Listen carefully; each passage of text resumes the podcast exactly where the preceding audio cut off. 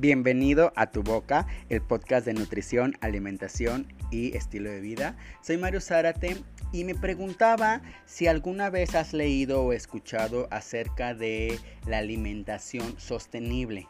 ¿Qué es? ¿Para qué sirve? ¿O por qué está tanto de moda o la gente está hablando tanto de ello? Eh, quédate en el canal, te voy a dar 7 eh, consejos para que nuestra alimentación sea más sostenible.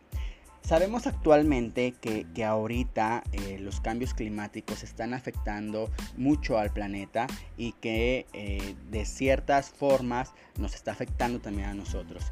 Entonces la alimentación sostenible busca que las dietas sean equilibradas y no solamente sean adecuadas a vista nutricional, sino que también sean agradables en su producción con el entorno donde se, producen.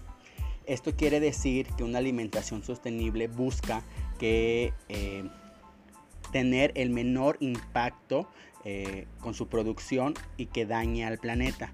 Eh, el día de hoy voy a darte siete consejos para que empieces a adoptar, a tener en cuenta una alimentación más sostenible. Número uno, consume alimentos de tu zona de temporada. Primero porque genéticamente estás más adaptado a ellos. Generación tras generación. Además, el transporte de los alimentos desde lugares remotos genera impacto ambiental por el consumo de energía que se necesita para su transporte.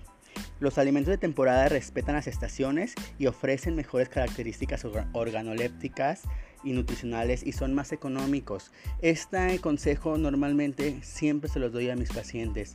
Les digo, eh, consume productos eh, de temporada, consume productos que sean más adecuados y económicos y trata de evitar aquellos eh, productos que son difíciles de conseguir y que al fin y al cabo nos dan los mismos resultados que los otros productos. 2. Revaloriza los alimentos y recetas tradicionales. El patrimonio gastronómico de tu zona está basado en la adaptación eficaz de tu entorno. Protegerlo, adaptarlo para las calorías eh, de nuestras necesidades actuales es una ayuda sostenible alimentaria. ¿Qué nos dice esto? Esto nos dice que cada uno, cada región, por ejemplo, México tiene una diversidad cultural muy grande y cada región, Jalisco, eh, Sonora, Yucatán, tenemos platos típicos, ingredientes típicos o que se dan más. Entonces tratar de adaptar nuestras recetas a una alimentación más saludable, pero respetando ese mismo, ese mismo patrón. 3. Aprende de la composición de los alimentos. Esto es bien importante, es la razón por la cual deberíamos de asistir con un profesional para que nos ayude a aprender sobre los hábitos alimentarios eh, saludables y para conocer los alimentos, su composición de macronutrientes y de micronutrientes y que te dé algunas técnicas culinarias para que aprendas a preparar eh, estos alimentos. 4. Disfruta el placer de la comida con equilibrio y moderación. Siempre yo me baso mucho en esto. Yo les digo, podemos comer de todo, todo está riquísimo, pero el objetivo es que sea la moderación es la clave. Eh, hay, que, hay que evitar que, lo, que el placer se convierta en exceso y derroche. Trata de que sea tu alimentación más moderada.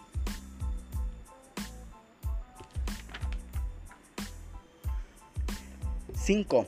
Este punto es increíble porque hablamos casi con todo de, este punto es lo más de muchos temas. Entran desde en, el ejercicio desde la alimentación desde tu estilo de vida de tu cambio de ropa. Es planifica planifica tu alimentación planifica tus menús planifica tus compras. Eh, esto de planificar las compras nos ayuda a evitar el derroche y el desperdicio que se genera hoy en día en, nuestros, en nuestras casas. Por ejemplo, si tú vas a necesitar solamente tres jitomates, ¿para qué compras un kilo de jitomates?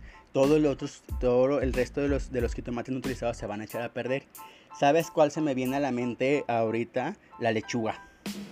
Compras la lechuga, usas dos, tres eh, hojitas y la demás la desperdicia desperdicias. Trata de, consumir alimentos, lo que necesitas y comprar solamente eso, lo que necesitas. Trata de priorizar tus alimentos que sean más vegetales ah, y moderar el consumo de carnes y derivados lácteos. La producción de alimentos animales, sobre todo los derivados cárnicos y lácteos, producen una huella medioambiental mayor que los elementos vegetales, que los cereales, que las verduras, que las hortalizas, los legumbres, los frutos secos.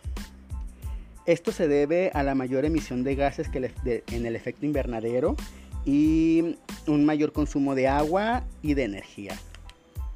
Y por último, eh, interésate sobre eh, por la sostenibilidad eh, de los procedimientos agrícolas y ganaderos y pesqueros.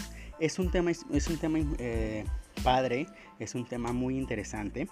La sostenibilidad es crucial para toda la cadena alimentaria, para la producción, para la transformación y la distribución, tanto en productos animales como en vegetales. El medio ambiente es más vulnerable a la producción intensiva que a los sistemas tradicionales de cría o de pesca. Intenta buscar aquellos productos que vengan de una producción más armónica y sostenible. Necesitamos utilizar la biodiversidad terrestre y acuática de forma eficaz y respetuosa para asegurar la continuidad del sistema alimentario mundial. Espero que pronto adaptes, eh, si no los siete, la gran mayoría de estos tips para que nuestra alimentación sea más sostenible y tratar de cuidar un poquito más el planeta. Al fin y al cabo, eh, siempre les digo, aquí es nuestro hogar, es nuestra casa, entonces debemos de tratar de retribuirle algo de tanto lo que nos da. Eh, espero que te haya gustado, espero que hayas aprendido un poco, espero que lo compartas. No olvides seguirme en mis redes sociales como Mario Sadate Nutrición, así estoy en todas mis redes sociales y tengo muchas sorpresas, espero pronto compartirlas y que estés atento. Nos vemos, gracias.